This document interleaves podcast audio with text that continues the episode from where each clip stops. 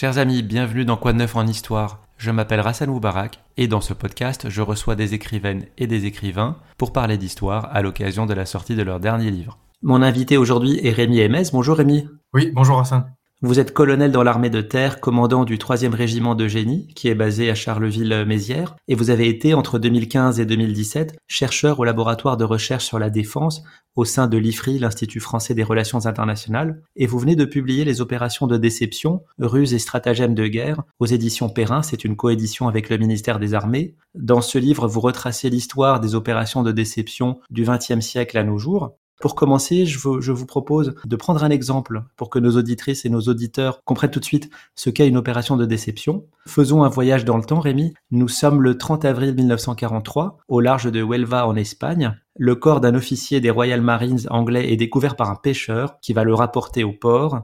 Au poignet de cette personne, il y a une mallette qui est attachée. C'est qui ce corps et c'est quoi cette mallette? Ce, corps est euh, celui d'un vagabond euh, britannique qui a été euh, récupéré dans une morgue par l'armée britannique de façon à mettre en place ce stratagème qui est au cœur de l'opération Mindsmith. Et c'est l'un des stratagèmes les plus célèbres de la Deuxième Guerre mondiale par son originalité. Ce corps, et les Britanniques le font passer pour celui d'un officier des Royal Marines britanniques qui aurait été victime d'un accident d'hydravion en Méditerranée ils larguent ce corps depuis un sous-marin, le Séraph, et ils font en sorte que ce corps, euh, via les courants marins, arrive sur les côtes espagnoles, dans une ville, Huelva, où ils savent très bien que euh, les Espagnols sont en contact avec des agents allemands et donc vont transmettre les informations aux Allemands. Dans la mallette qui est au poignet de, ce pseudo-officier euh, britannique se trouvent des plans, des faux plans, qui visent à persuader les Allemands que le débarquement en Sicile n'aura pas lieu en Sicile, mais aura plutôt lieu ailleurs en Méditerranée, sur les côtes euh, françaises ou dans les Balkans. Et le but, en fait, est d'éviter un renforcement de la Sicile euh, par les Allemands. Oui, parce que à ce moment-là, les Alliés sont en Tunisie et donc euh, la Sicile apparaît bien évidemment comme le lieu principal de débarquement des Alliés. Et cette opération dont vous parlez, elle s'intègre en fait dans une opération de déception plus globale qui s'appelle l'opération Barclay. Effectivement, et cette opération Barclay est euh, l'une des premières opérations de déception euh, véritablement complexe qui est menée par les Alliés pendant la Deuxième Guerre mondiale. Elle est intéressante parce que en fait, elle se développe sur euh, quatre axes pour tromper euh, les Allemands sur ce qui semble de premier abord particulièrement évident de par la position très intéressante de la Sicile pour ensuite débarquer en Italie. Les moyens qui sont, qui sont développés sont très divers. Il y a des agents doubles qui sont utilisés pour transmettre des fausses informations dans les médias, par exemple les journaux. Il y a aussi des mouvements euh, d'unité qui sont mis en place, comme des reconnaissances aériennes ou terrestres, et on simule aussi des préparatifs euh, de débarquement, y compris euh, à partir de, l'Algérie. Il y a tout un ensemble d'actions de guerre électronique qui est, qui développé, de simulation d'unités via euh, la guerre électronique. Et enfin, il y a tout un plan de mesures administratives trompeuses qui est joué, par exemple l'achat de guides touristiques ou de cartes par divers officiers alliés, par exemple en Algérie, donc des cartes des Balkans ou des cartes du sud de la France. La différence entre opération de déception et russe, c'est quoi? C'est que l'opération de déception, c'est plus complexe que la russe, qui, elle, fait plutôt appel au génie du, chef militaire? Oui, alors exactement. C'est la différence que je fais entre ruse et opération de déception. La ruse, effectivement, est une action ponctuelle, une action généralement unique, qui se fait plutôt dans l'instant, plutôt en réaction, et qui est le fruit du génie ou de l'inspiration du chef militaire. Et c'est quelque chose qui existe euh, depuis que la guerre existe, finalement. Les opérations de déception, c'est différent. C'est un ensemble d'actions euh, coordonnées, un ensemble d'actions planifiées qui visent à obtenir un comportement de l'adversaire qui est à notre avantage. La, vraie différence, à mon sens, c'est euh, justement cette coordination de multiples actions visant à tromper l'adversaire. Et ces multiples actions, vous les détaillez, il y a la dissimulation, la simulation et l'intoxication. Donc en fait, il y a ce qu'on appelle la déception euh, active, qui là regroupe tous les procédés de, simulation. Par exemple, euh, c'est tout ce qui est utilisation de l'heure. Il y a la déception passive, qui elle regroupe tout ce qui permet de cacher les actions militaires que l'on va mener. Et évidemment, c'est là qu'on retrouve tout le, domaine du camouflage. Et ensuite, il y a l'intoxication qui regroupe davantage les actions du domaine de la guerre psychologique. Et d'ailleurs, déception, c'est un mot français ou anglais à la base? Alors c'est une, une, une, question qu'on qu'on me pose régulièrement depuis que, que j'étudie euh, ce, ce, domaine. Et en fait, la, la réponse n'est pas 100% française ou 100% anglais. C'est un peu plus complexe que ça. D'abord, le terme déception et un, opération de déception est un terme euh, du vocabulaire technique militaire français depuis au moins la Deuxième Guerre mondiale et on trouve même des traces dans certains journaux de marché d'opération d'unités françaises de la Première Guerre mondiale c'est un terme qui est utilisé par les militaires français depuis déjà assez longtemps. Ensuite, la deuxième chose, c'est qu'effectivement, c'est un terme que vraisemblablement les militaires français ont emprunté aux militaires britanniques. Et euh, la diffusion s'est faite beaucoup plus largement dans l'armée française pendant et après la Deuxième Guerre mondiale. Mais ce terme de déception, en français, il signifiait tromper, tromperie, jusqu'à la fin du 19e siècle. Et ce sont les Britanniques qui ont au départ emprunté ce terme en français. Donc ça fait partie de, de tous ces termes franco-anglais qui font des va-et-vient entre les deux langues et qui sont le résultat d'emprunts réciproques. On l'avait dit juste avant, euh, les chefs militaires ont de tout temps essayé de, de tromper l'adversaire, mais ça restait euh, rudimentaire, c'était plutôt euh, du domaine de la ruse. Qu'est-ce qui explique qu'au XXe siècle et donc avec la Première Guerre mondiale, ça se complexifie? Il y a plusieurs, euh, plusieurs phénomènes qui expliquent cela. Je pense que le, phénomène euh, majeur, c'est euh, le résultat de, la révolution industrielle et de toutes les évolutions militaires qui en découlent. Donc les, armées, la taille des armées augmente, la mobilité des, armées s'améliore. Il y a aussi l'avènement de, de, la troisième dimension, donc des opérations aériennes, et les premiers pas des, des technologies de l'information, alors certes rudimentaires, mais par exemple le développement de la radio, offre en fait début du XXe siècle, et en particulier à partir de la Première Guerre mondiale, la possibilité de, synchroniser de multiples stratagèmes dans le temps et dans l'espace. Et donc, c'est la définition même que je donne euh, des opérations de déception. Euh, donc sur des fronts entiers, voire au niveau euh, stratégique. Et en parallèle de ça, et toujours lié à la révolution industrielle, il y a l'accroissement de la, puissance de feu à disposition des armées et l'amélioration des moyens de détection qui rendent nécessaire la mise en œuvre de stratagèmes plus complexes pour arriver à tromper l'adversaire. Les ruses basiques ne suffisent généralement plus pour tromper l'adversaire et donc il est nécessaire de mettre en œuvre ces opérations de déception qui elles-mêmes deviennent possibles grâce à l'évolution des forces armées. Dans la Première Guerre mondiale, il y a aussi parmi les nouveautés une nouvelle façon de faire la guerre qui sont les tranchées. Est-ce que ça a participé, ça, au développement d'opérations de déception?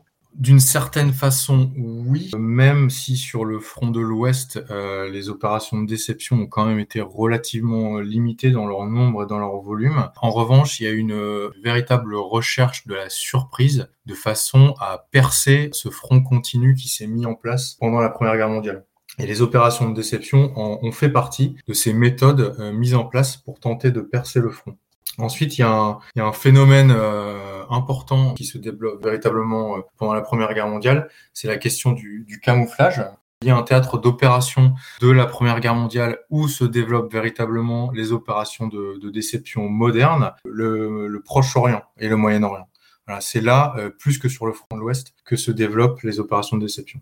Sur le camouflage, il était à la fois individuel avec euh, les tenues. Euh, c'est vrai qu'avant, au 19e siècle, il fallait que le soldat soit beau, qu'il soit visible sur le champ de bataille, et là, euh, c'est pas du tout l'idée. Et puis aussi, vous le racontez, du camouflage collectif. Hein, on va recréer des fausses usines, des faux bâtiments, des faux ports, etc. On va aussi camoufler les navires, enfin essayer de camoufler les navires et les avions en les, les repeignant. Est-ce que tout ça, c'est efficace? Parce qu'on décrit toutes ces techniques dans le livre, mais est-ce que l'ennemi arrive à contourner ces obstacles? Juste souligner un petit point quand même, c'est que les Français étaient en pointe euh, sur ces aspects de camouflage. Ici justement, les Français étaient euh, en avance et que ce sont les Britanniques et les Américains qui se sont mis à l'école des Français en ce qui concerne le camouflage, euh, puisque vous avez deux Français, euh, Guirand de Scevola et, et Guingot, qui, qui ont, sont les précurseurs et qui ont inventé euh, le camouflage moderne et par exemple le filet de camouflage qui est aujourd'hui encore utilisé par les armées dans le monde entier. Pour ensuite pour répondre à votre question, en fait, le camouflage, il s'est développé essentiellement pour répondre à la nouveauté qui était l'observation aérienne, avec euh, des, photographies de plus en plus nombreuses, par exemple, qui sont prises euh, par des avions et qui rendent compliqué de masquer les concentrations de troupes qui sont nécessaires pour éventuellement réussir à percer le front. Euh, maintenant, est-ce que euh, ce camouflage a été efficace? C'est très difficile à dire, mais il est certain qu'il a permis de protéger, par exemple, alors au plan tactique, certaines batteries d'artillerie. Il a permis de protéger euh, certains hommes que euh, certains éléments de camouflage ou de leurre particuliers, comme des faux observatoires qui prenaient la forme d'arbres, de faux arbres dans lesquels un, homme pouvait se placer et observer, ont été efficaces dans leur fonction d'observation. Maintenant, si on prend le cas particulier du, camouflage des navires, donc ce qu'on appelle le dazzle, euh, là, euh, l'efficacité est quand même sérieusement remise en doute, puisque les statistiques montrent que le camouflage n'était pas réellement efficace pour tromper euh, les sous-marins allemands dans leur méthode de, de visée, que ce camouflage dazzle avait surtout un effet sur euh, les équipages des navires qui étaient camouflés. Enfin, ça les rassurait euh, psychologiquement d'être camouflés. On peut redire ce que c'est le camouflage d'Azol, c'est le fait de peindre les de peindre les bateaux avec des lignes brisées pour que l'ennemi évalue mal la distance et la taille du bateau. Exactement, évalue mal la distance, c'est la direction en fait que prend le bateau. Les, ce sont les deux facteurs qui sont essentiels pour pouvoir euh, tirer une torpille dans de bonnes conditions euh, à cette époque-là en tout cas. Et, et donc euh, les, statistiques montrent que finalement ce camouflage était assez peu efficace et que c'est plutôt, enfin c'est surtout le fait que les navires soient mis en convoi, la technique des convois, qui a permis de diminuer le nombre de navires qui ont été coulés.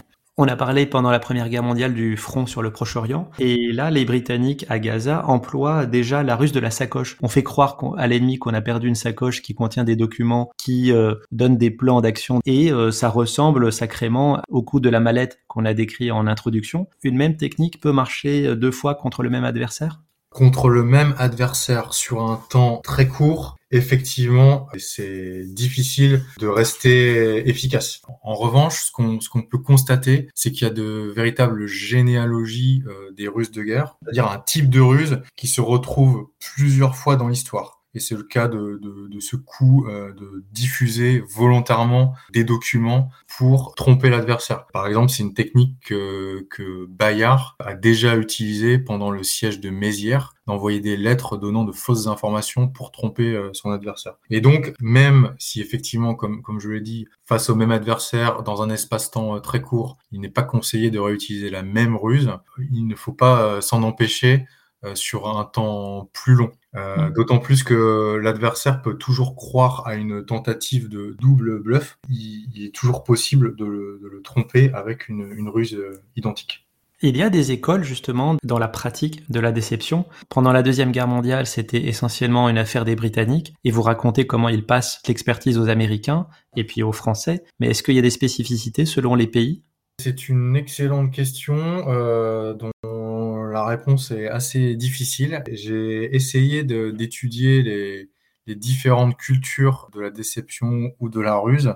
Ce qu'on constate, euh, c'est qu'il y a des pays, euh, effectivement, où il semble bien que la ruse soit davantage présente dans les cultures militaires. Bien entendu, on peut citer les Britanniques, même si on peut douter de la permanence de, de cette culture euh, aujourd'hui. Mais il est vrai que ce sont eux qui ont instruit euh, les Américains, en particulier en Afrique du Nord pendant la Deuxième Guerre mondiale, et c'est eux qui ont fait monter, ont permis aux Américains de monter en gamme sur ce sujet des opérations de déception. On peut euh, aussi citer les Russes et Soviétiques, même si on peut se poser des questions sur leur capacité aujourd'hui, encore une fois, à mener ce type d'opération. On en parlera peut-être peut-être plus tard. Et euh, évidemment, euh, la culture qui est généralement citée dans ce domaine-là, ce sont les Chinois, en revenant en permanence à la référence euh, Sun Tzu, qui effectivement dit dans l'art de la guerre que la, la, la, tromperie est au cœur de l'art de la guerre, justement. Mais dans la culture chinoise, ce qu'on constate, c'est que l'usage de la ruse n'a pas été permanent et qu'il y a aussi eu des éclipses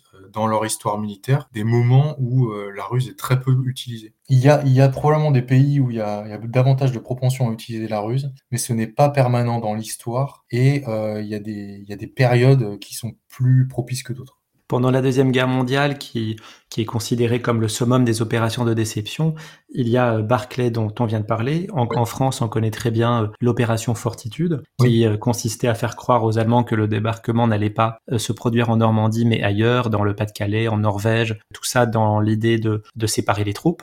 Oui. Mais est-ce que les Allemands ont eux aussi recours à des opérations de déception ils ont fait assez peu de tentatives de, de, grande échelle. Par exemple, alors on peut quand même citer la présence forte de troupes euh, devant la ligne Maginot euh, mmh. pendant l'hiver 39-40, qui permet euh, en partie, enfin c'est une des raisons, euh, qui permet de détourner les Français des Ardennes. Autre exemple de, de tentative à, à, grande échelle, c'est la surprise stratégique qu'ils parviennent à, à, obtenir avec l'opération Barbarossa. Mais au final, leurs réussites sont peu nombreuses.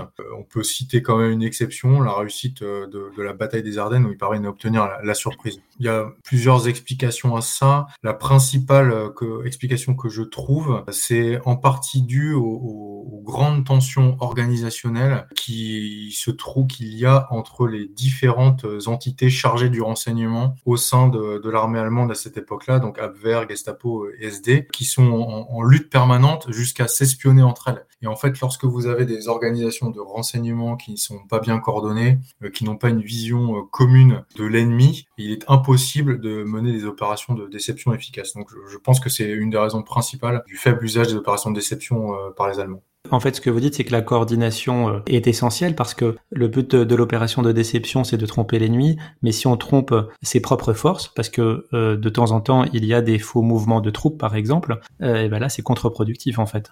C'est une des principales difficultés des opérations de déception, c'est que d'un côté, il s'agit de garder au maximum le secret de ce que l'on compte réellement faire et de la réalité de l'opération de déception, ce qui pousse parfois à cacher ses véritables intentions à ses propres troupes, voire à, aux autres états-majors, et ce qui en regard pose euh, la difficulté que vous avez soulignée, qui est celle de la coordination, puisque euh, si vous êtes amené jusqu'à mentir à vos, à vos alliés ou euh, à vos camarades de l'unité d'à côté, ça peut pousser les alliés ou les camarades d'à côté à des réactions qui ne sont pas du tout conformes à celles que vous recherchez. Une autre difficulté, c'est que pour que ça marche, euh, vous dites, il faut euh, amener l'ennemi non pas à penser d'une certaine façon, mais à ce qu'il agisse réellement dans la direction souhaitée. Une des, leçons principales des opérations de déception, c'est qu'il ne faut pas se contenter de vouloir influencer la pensée de l'ennemi, c'est qu'il faut réussir à déterminer quelle euh, action il va avoir par rapport à ce qu'il pense, et donc d'aller jusqu'au bout du raisonnement. C'est un point essentiel, c'est de comprendre l'environnement et, et, notamment euh, ce que pensent les chefs adverses. Oui, et c'est l'essentiel et c'est probablement la, la, grande difficulté, c'est qu'il faut avoir une connaissance très fine de l'adversaire. Il faudrait pouvoir connaître quasiment de façon intime euh, le chef d'en face ou l'état-major d'en face pour pouvoir euh, prévoir ses réactions par rapport au, au stimulus que vous allez lui envoyer avec euh, les actions de vos opérations de déception. Euh, c'est parfois très difficile lorsqu'on est dans des contextes euh, culturels extrêmement différents. Et, et d'ailleurs, c'est une des, des explications peut-être du volume d'opérations de déception menées pendant la, la, Deuxième Guerre mondiale sur le front européen et en Afrique du Nord. Euh, c'est que euh, finalement, ce sont des armées culturellement relativement proches qui se sont opposées et que mmh. donc euh, il a été possible de mener des opérations de, déception euh, avec succès parce que euh, les Britanniques ou les Américains parvenaient à, comprendre la psychologie des, chefs allemands et parvenaient à, à prévoir euh, leurs réactions. Les opérations de déception continuent euh, bien sûr après la Seconde Guerre mondiale. Vous donnez les exemples durant la guerre froide, l'invasion de la Tchécoslovaquie par les soviétiques, euh, la guerre des Malouines, la guerre du Kippour. Par contre, vous relevez certaines différences entre les puissances occidentales, les démocraties, et euh, d'autres pays comme ceux du bloc communiste. Et vous dites que il y a certaines limites pour des démocraties à ne pas franchir. Qu'est-ce qu'on ne peut pas faire en termes d'opérations de déception quand on est une démocratie? Je pense que la question clé pour les démocraties, c'est celle du mensonge, enfin mensonge versus vérité et euh, de la transparence, puisque au fond, les démocraties euh, ne sont pas prêtes à remettre en question leur, leur crédibilité vis-à-vis -vis de leur population, vis-à-vis -vis de l'opinion internationale, vis-à-vis -vis des médias, et donc elles ne peuvent pas se permettre euh, de mensonges. La transparence est posée en, vertu aujourd'hui, ce qui, bien entendu, peut poser des soucis à ceux qui voudraient mener des opérations de déception. par exemple, les, Britanniques, pendant la, guerre des Malouines, ont fait face à ce, dilemme et se sont posé beaucoup de questions sur comment ils pouvaient euh, faire passer leurs opérations de déception dans euh, leurs propres médias sans mentir, euh, sous peine de perdre toute crédibilité. Ils ne pouvaient pas mentir à, la BBC, mais ils cherchaient à égarer les médias sur le moment de l'assaut ou à propos d'autres détails tout en ne donnant pas de, fausses informations. Puisque euh, la BBC, pour les Britanniques, et je pense que c'est vrai encore aujourd'hui pour les autres démocraties par rapport aux médias, euh, ils ne peuvent pas employer ces médias pour des opérations psychologiques. Ça ternirait euh, l'image du pays et de la démocratie. Voilà. Donc pour moi, c'est véritablement là qu'est la difficulté de ceux qui doivent mener des opérations de déception en démocratie. c'est cette nécessité de ne pas mentir pour garantir, pour maintenir la crédibilité. Après, bien sûr, tout n'est pas euh, blanc ou noir. Il y, a, il y, a, une zone grise. Par exemple, vous citez les pseudo-opérations. Alors, pour expliquer ce que c'est, il y a les combattants ennemis qui sont capturés, parfois qui sont, qui deviennent repentis, en tout cas qu'on va retourner contre leur région et leur chef d'origine. Ils vont retourner infiltrer leur groupe d'origine et puis mener donc des actions parfois de combat. Donc, le fait de retourner ces combattants contre leur propre parti, est-ce que ça, ça pose un problème éthique en démocratie? C'est un débat qui est pas forcément tranché on peut peut-être commencer par euh, redonner la, définition, enfin vous donner la définition de ce qu'est la perfidie selon le droit international. C'est un, acte faisant appel avec l'intention de tromper à la bonne foi de l'adversaire. Donc ça c'est un point important. On fait appel à la bonne foi de l'adversaire pour lui faire croire qu'il a le droit de recevoir ou l'obligation d'accorder une protection prévue par le droit des conflits armés. Ça, c'est par exemple quand on euh, brandit un drapeau blanc ou le drapeau de la Croix-Rouge, mais qu'en fait, on se sert de ça pour euh, approcher l'ennemi et, et, le tirer de plus près. Quoi. Tout à fait, quand on utilise des ambulances euh, pour mener un assaut ou des choses comme ça. Ou quand on se déguise en civil pour obtenir la protection de l'armée adverse. Et il y a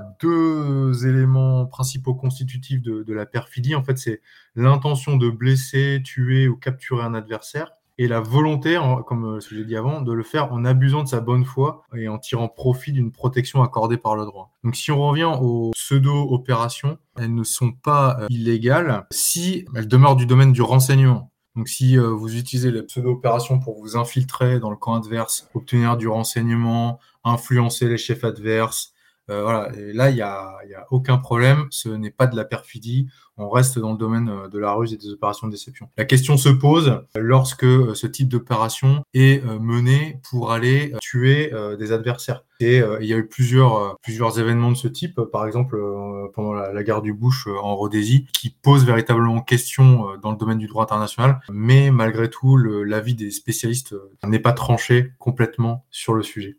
Je fais un petit aparté parce que dans les formes d'opérations de déception que vous racontez, il y a les débarquements, donc des, opérations amphibies. Les Américains ont utilisé euh, des opérations de déception pour faire croire qu'ils allaient débarquer ailleurs que là où ils l'ont fait finalement. Euh, donc c'était le cas en Corée en 1950, mais euh, plus près de nous en Irak en 2003. Et vous dites que les opérations amphibies, elles mobilisent les forces adverses proportionnellement plus qu'une opération exclusivement terrestre. Et je me suis demandé pourquoi est-ce que parce que statistiquement un débarquement a plus de chances de réussir ou de mieux réussir qu'une invasion purement terrestre, ou est-ce que c'est on touche là à de l'irrationnel, euh, un peu mythologique, une espèce de réminiscence de l'invasion des peuples de la mer pendant l'Antiquité? Je n'avais jamais euh, pensé à cette référence euh, mythologique. En fait, ça mobilise, ça mobilise l'adversaire uniquement si la localisation du débarquement est incertaine bien évidemment. Puisque, en fait, si la localisation du débarquement est incertaine, vous devez couvrir une grande étendue de côtes. C'est ce qui se passe, euh, par exemple, euh, pour les Allemands en 44, pendant la Deuxième Guerre mondiale. Et donc, euh, pour couvrir cette grande étendue de, de côtes, vous devez avoir un volume de force très important mobilisé, que ce soit en première ligne ou en réserve. Donc, je pense que c'est une, une des raisons du, du phénomène que, que vous décrivez. Pour continuer sur cet aspect de débarquement et, et d'opérations amphibies. Et pour revenir à la question du risque que vous décrivez, en fait, je dirais plutôt l'inverse. Les opérations amphibies sont probablement parmi les plus risquées des opérations et des types d'invasion. On peut les mettre probablement aux côtés des opérations aéroportées pour les risques les plus élevés qui sont pris. Euh, d'où l'importance euh, des opérations de déception qui sont menées autour des opérations amphibies encore une fois, pour s'assurer de l'incertitude quant au lieu de débarquement. Si vous débarquez à un endroit où l'ennemi vous attend, vous êtes sûr que ça ne fonctionnera pas. Donc vous êtes obligé de créer mmh. l'effet de surprise. Effectivement, il y a un lien très important entre les opérations de déception et les opérations amphibies, et je pense qu'il est surtout lié à cette impérieuse nécessité de créer la surprise. À la fin de la guerre froide, donc en gros dans les années 90, les Occidentaux mènent plutôt des guerres d'intervention. Et là, il y a moins d'opérations de déception. Euh, pourquoi? Est-ce que c'est parce que les armées occidentales sont tellement supérieures et notamment maîtrisent les airs que ça n'est plus nécessaire d'essayer de, tromper l'ennemi? Oui, effectivement, je pense que c'est la, raison euh, principale. Lorsqu'une armée se sent en supériorité, il n'est même pas nécessaire que ce soit la réalité. Euh, S'il y a ce sentiment de supériorité, ça ne pousse pas les chefs euh, militaires à euh, mener des opérations de déception, puisqu'ils estiment qu'ils n'ont pas besoin de ça pour vaincre. Et puis, euh, après tout, mener une opération de déception, ça reste quand même assez compliqué un peu risqué. Et donc, si vous avez euh, une puissance de feu largement supérieure à votre adversaire, vous n'avez aucune raison de vous lancer dans ces opérations complexes. Et il y a, y, a y a, probablement une deuxième raison, c'est que dans, dans, ces interventions ou ces opérations extérieures qui ont lieu après la guerre froide, finalement, l'une des missions principale des armées occidentales qui sont engagées, c'est de montrer leur force. C'est la mission des casques bleus, par exemple, mais c'est aussi la mission de, de forces engagées dans d'autres opérations extérieures. Et lorsqu'il s'agit de démontrer ou de montrer votre force, il est difficile euh, de s'engager dans le secret, le camouflage, de dissimuler ses intentions. Parce que le, le mode d'action est de démontrer sa force? Enfin, il faut pas négliger un, un point qui euh, n'explique pas le, le peu d'opérations de déception, mais qui explique la difficulté de mener des opérations de déception dans ce contexte euh, des interventions ou des opérations extérieures. C'est que euh, entretenir le secret au milieu d'une population qui ne vous est pas foncièrement favorable, c'est quelque chose de véritablement difficile. Et c'est ce qu'ont vécu, par exemple, les militaires français en Afghanistan, où il y a bien eu des tentatives d'opérations de déception que je, que je décris, euh, j'en décris d'ailleurs quelques-unes dans le livre, mais ces opérations étaient rendues très difficiles par euh, le simple fait que la population euh, est en mesure d'observer les mouvements et de renseigner les insurgés le dernier chapitre, Rémi, s'intitule Demain la déception. Donc dans ce chapitre, vous posez la question principale aujourd'hui, c'est est-ce que les opérations de déception ont encore un avenir? Et vous commencez par exposer les différentes technologies qui permettent aujourd'hui de pratiquement tout voir sur un champ de bataille. Est-ce que vous avez un ou deux exemples en tête comme ça? C'est effectivement cette question de, la transparence du champ de bataille est majeure euh, aujourd'hui. Une petite parenthèse historique, euh, cette question n'est pas nouvelle. Dès la Première Guerre mondiale, avec l'apparition, euh, encore une fois, des, avions, c'est une question qui se pose déjà. Et déjà, les chefs militaires se disent, ah bah, c'est fini, on n'arrivera plus jamais à créer la surprise, puisque de toute façon, on est observé en permanence. Donc ça, c'est déjà la Première Guerre mondiale. Donc c'est une question qui revient régulièrement. Aujourd'hui, effectivement, on ne peut pas nier que la transparence du champ de bataille s'accroît. Et donc, pour, pour vous donner des, des, exemples, on peut parler de la persistance toujours plus importante des moyens d'observation. Bon, les exemples sont, sont, nombreux. Il y a bien sûr les, les satellites euh, qui sont en permanence au-dessus du, du, champ de bataille. Mais si on prend l'exemple des drones, vous avez le, le drone américain le plus, euh, le plus connu, qui est le Global Hawk, le plus sophistiqué en tout cas, qui est équipé euh, de multiples capteurs optiques, infrarouges et radars. Il, peut euh, surveiller par exemple une zone de 100 000 km en une journée sans jamais devoir se poser. Donc cette persistance, elle change quand même beaucoup, euh, beaucoup la donne. Et puis euh, un autre exemple, vous avez la, la, question de la précision des capteurs. Donc les capteurs portés par les drones ou d'autres, d'autres, d'autres moyens, toujours meilleurs. Les premiers satellites optiques américains, qui étaient, faisaient partie du programme Corona, avaient une résolution de 12 mètres. Aujourd'hui, euh, les satellites américains les plus sophistiqués ont une précision alors, estimée de moins de 10 cm. Euh, et puis j'ajouterais peut-être un, enfin il y, a plusieurs facteurs, mais juste euh, j'en rajoute un dernier, qui est que tout ce qui est capté au-dessus du champ de bataille aujourd'hui est transmis et traité beaucoup plus rapidement euh, qu'il y a plusieurs années. La numérisation permet la transmission des données et puis tous les systèmes d'intelligence artificielle qui se mettent en place petit à petit permettent de traiter la donnée et d'avoir des renseignements beaucoup plus précis.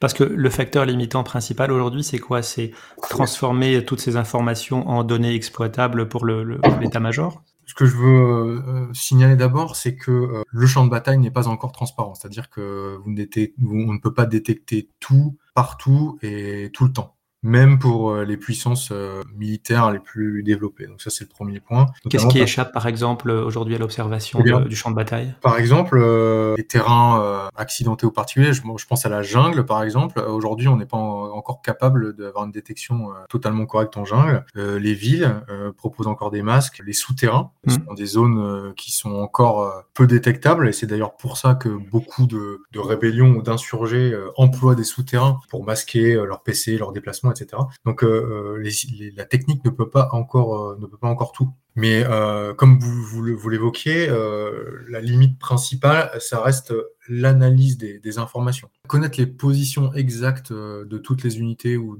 de tous les véhicules euh, d'une armée, euh, finalement, alors ça peut permettre de les frapper à distance avec de l'artillerie ou de l'aviation, mais ça ne permet pas de deviner quelle est l'intention de l'adversaire ou du chef adverse. D'autant plus que cette analyse qui permet de tenter de deviner l'intention de l'adversaire, elle est soumise à des nombreux biais cognitifs qui, nous qui peuvent nous amener à de, faux raisonnements. Je rebondis sur ce que vous venez de dire sur l'intention du chef adverse. Et, donc pour dire un petit mot sur l'actualité euh, en, Ukraine. Donc là, tout récemment, la contre-offensive de l'armée ukrainienne a surpris les forces russes, qui ont été euh, en partie euh, débordées sur certains endroits. Est-ce qu'on sait si des opérations de, de déception ont contribué à cela? Alors, on ne le sait pas, c'est trop tôt pour le dire, puisque en fait les opérations de déception sont souvent révélées que bien des années après qu'elles aient été menées. D'ailleurs, c'est un, un, débat intéressant qui a lieu au sein euh, des militaires britanniques euh, au moment où la Seconde Guerre mondiale se terminait, sur le thème est-ce qu'il faut qu'on fasse de la publicité, ne serait-ce qu'en interne, euh, pour l'instruction de nos officiers autour des opérations qu'on a menées? Parce que finalement ça a été un beau succès, ou est-ce qu'il faut qu'on se taise et qu'on garde ça secret pour pouvoir éventuellement réutiliser le même type d'opération euh, sur nos adversaires dans l'avenir. Et finalement, ce qui a été décidé, c'est que eh ben, on gardait tout ça secret et finalement, ça n'est sorti qu'à partir des années 80 il est trop tôt euh, pour avoir des analyses définitives sur ce qui se passe euh, aujourd'hui en Ukraine. Cependant, on peut quand même évoquer un point, c'est que pour, pour certains analystes, en fait, les forces ukrainiennes pourraient avoir fait croire tout l'été à une contre-offensive massive dans le sud du pays, pour y fixer les Russes et mieux les déborder dans le nord-est. Donc euh, il y a quand même des éléments qui nous poussent à croire que les Ukrainiens ont euh, mené des opérations de déception pour bien préparer euh, la, la contre-offensive qui a été déclenchée maintenant il y a quelques jours. Pour terminer, Rémi, je voudrais qu'on dise un mot sur la pratique de la déception en France euh, aujourd'hui. Euh, donc, est-ce qu'il y a une doctrine Enfin, comment est-ce que c'est perçu par l'état-major? J'ai retrouvé notamment une phrase du rapport que vous avez écrit en 2018 pour l'IFRI, où vous dites que la figure de Bayard continue à dominer celle de Duguay-Clin et le beau geste est mis en valeur. Donc, est-ce que c'est mal vu en France? Alors, je, je dirais pas que c'est mal vu. Euh, maintenant, euh, je maintiens effectivement ce que j'ai écrit en 2018 et je pense que c'est toujours euh, vrai. C'est-à-dire que les armées françaises et, l'armée de terre que je connais euh, probablement mieux et l'histoire militaire française, on, met davantage en avant le panache, la gloire, voilà, le courage que euh, des figures euh, d'officiers euh, plus, plus rusés, comme peuvent le faire, par exemple, les, les Britanniques. Mais on peut pas dire non plus que ça soit mal vu. Voilà, c'est mmh. c'est peu mis en avant c'est relativement peu pratiqué encore aujourd'hui. En revanche, euh, il y a eu euh, il y a eu une réelle euh, prise de conscience depuis depuis 2014 quant à la nécessité de ce qu'on appelle les effets dans les champs immatériels qui recoupent en partie les opérations de déception. Cette prise de conscience accompagne la volonté de monter en gamme pour pouvoir euh, répondre à, la guerre de, haute intensité. Il y a des cours qui sont dispensés, certes modestement aujourd'hui, dans les diverses écoles militaires, et par exemple dans, l'école de guerre euh, de l'armée de terre et l'école de guerre interarmes. Mais, mais il y a surtout, alors, euh, il y a surtout un travail, pour le coup, relativement intensif de réflexion qui a été lancé depuis quelques années et qui est très actif depuis, depuis quelques mois pour justement vous parler de doctrine, mais donc pour mettre à jour la doctrine des armées françaises dans le domaine et en particulier euh, celle de l'armée de terre. Je, je, je dirais qu'il y a encore du, il y a encore du travail euh, pour euh, l'armée de terre française pour véritablement placer les opérations de déception au cœur de la manœuvre et de la réflexion tactique, mais que ça avance. Et il y a beaucoup de, de progrès dans ce domaine. Et comment c'est coordonné en France? Donc il y a trois niveaux, du plus bas au plus grand, le niveau tactique, puis le niveau opératif, et puis enfin le niveau stratégique. En France, quand on veut mener une opération de déception, c'est coordonné à quel niveau? La coordination d'une opération de, déception est difficile au niveau tactique. Ça c'est le premier point, puisque ça engage euh, généralement des moyens qui, ne sont pas disponibles aux unités de niveau tactique. Euh, par exemple, euh, tous les moyens de, guerre psychologique, les moyens cyber qui sont beaucoup utilisés pour les opérations de déception, la guerre électronique, tout ça normalement, ça ne se trouve pas à disposition des chefs tactiques. Donc on monte rapidement au niveau opératif. Et c'est là que se fait le, plus clair du travail de coordination d'opérations de déception, en tout cas dans leur volet purement militaire. Ensuite, il y a une nécessité de coordination au niveau stratégique qui, euh, à ma connaissance, enfin ce niveau-là de coordination, à ma connaissance, euh, il n'existe pas aujourd'hui en France. Bon, déjà parce que parce qu'il n'y a pas d'opérations euh, militaires de très haut niveau qui ont été menées depuis très longtemps, parce que le niveau stratégique il a été joué pendant la Seconde Guerre mondiale par exemple, mais sinon il a été très peu joué. Il a été joué aussi, euh, par exemple, par les Britanniques pendant la guerre des Malouines, euh, mais ça concerne pas le niveau français. Et aussi parce qu'il y a toujours cette problématique des démocraties qu'on a déjà évoquée, et c'est très difficile d'afficher un état-major ou un organisme qui serait chargé de coordonner les opérations de déception au niveau stratégique. En tout cas, votre livre, Rémi, est très intéressant. Il va être utile à beaucoup de monde puisque, en conclusion, vous citez les, facteurs de réussite d'une opération de déception. Donc, c'est un petit pense-bête pour tous les stratèges militaires du monde. Euh, merci beaucoup, Rémi Emez, d'avoir accepté cette invitation. Merci, je, je rappelle le titre de votre livre, Les opérations de déception, ruses et stratagèmes de guerre, une coédition des éditions Perrin et du ministère des Armées. Quant à moi, je vous remercie pour votre écoute et je vous donne rendez-vous à très bientôt.